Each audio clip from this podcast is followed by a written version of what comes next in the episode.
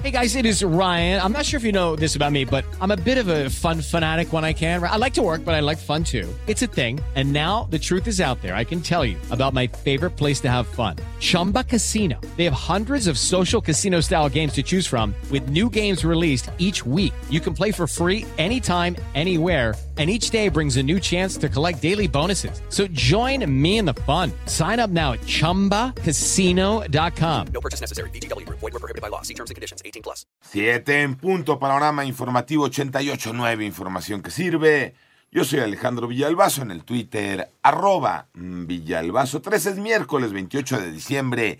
Esta mañana, Pepe Toño Morales. ¿Cómo estás, Pepe Toño? Bien, gracias, Alex. Se siguen incrementando los casos de COVID en México. Mónica Barrera. El informe técnico semanal de COVID-19 reporta que en la última semana se notificaron 31.909 nuevos contagios en el país, con lo que la cifra total llega a 7.222.611. La Secretaría de Salud informó que también se reportaron 225 fallecimientos por COVID para un total de 331.030 decesos. Así, la Secretaría de Salud reitera que en las últimas cinco semanas la mayor parte de contagios COVID afecta principalmente al grupo de 18 a 29 años, seguido de 30 a 39 años y 40 a 49 años. En 88.9 Noticias, Mónica Barrera. Una paciente con meningitis trasladada de Durango a la Ciudad de México para su atención médica se sumó a las personas fallecidas por esta enfermedad, la cual lleva 77 casos confirmados, 29 defunciones y 26 altas hospitalarias. Por otro lado, entre enero y noviembre han sido asesinadas 3.450 mujeres en el país,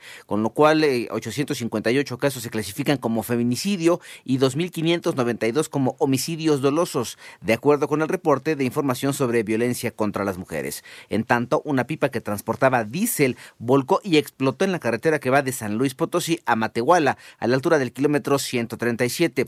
La Coordinación Estatal de Protección Civil de San Luis Potosí informó que el chofer de la pipa falleció en el accidente. Mexicanos ya se preparan para enfrentar un inicio de 2023 complicado. Armando Arteaga. A unos días de que termine el año vienen las nuevas promesas. Hacer ejercicio para bajar de peso, ganarse la lotería para salir de problemas económicos, pero también nos enfrentamos a la cuesta de enero donde pagamos los pecados de los últimos meses del año. Y para ello la contadora y especialista en impuestos corporativos Ned Yadet nos recomendó. En cuanto perciba ese dinero que he estado esperando durante el ejercicio, en lo personal yo recomendaría primeramente liquidar las deudas anteriores y después hacer un apartado del monto que tendré que pagar para cubrir mis gastos en la dichosa cuesta de enero. Arreglar las finanzas no es cuestión de un día o una quincena, tomará meses y mucha disciplina para cumplir con los pagos. Para 88.9 Noticias, información que sirve Armando Arteaga. Desde la ONU, el alto comisionado de los derechos humanos de Naciones Unidas, eh, Volker Turk, eh, llamó al régimen talibán a poner fin a las eh, terribles, así dijo, terribles restricciones impuestas a las mujeres en Afganistán. Agregó que no solo aumentarán el sufrimiento de todos los afganos, sino que supondrán un riesgo más allá de sus fronteras. Por otro lado, hoy el Vaticano confirmó que en las últimas horas se ha agravado el estado de salud del Papa emérito Benedicto XVI por el avance de la edad, pero la situación por el momento sigue bajo control de los médicos. En tanto, la Comisión de la Constitución del Senado de Chile aprobó por unanimidad el proyecto que habilita la apertura de un nuevo proceso constituyente en el país y todo ello tras el rechazo en septiembre de una gran mayoría de la población de la anterior propuesta constitucional.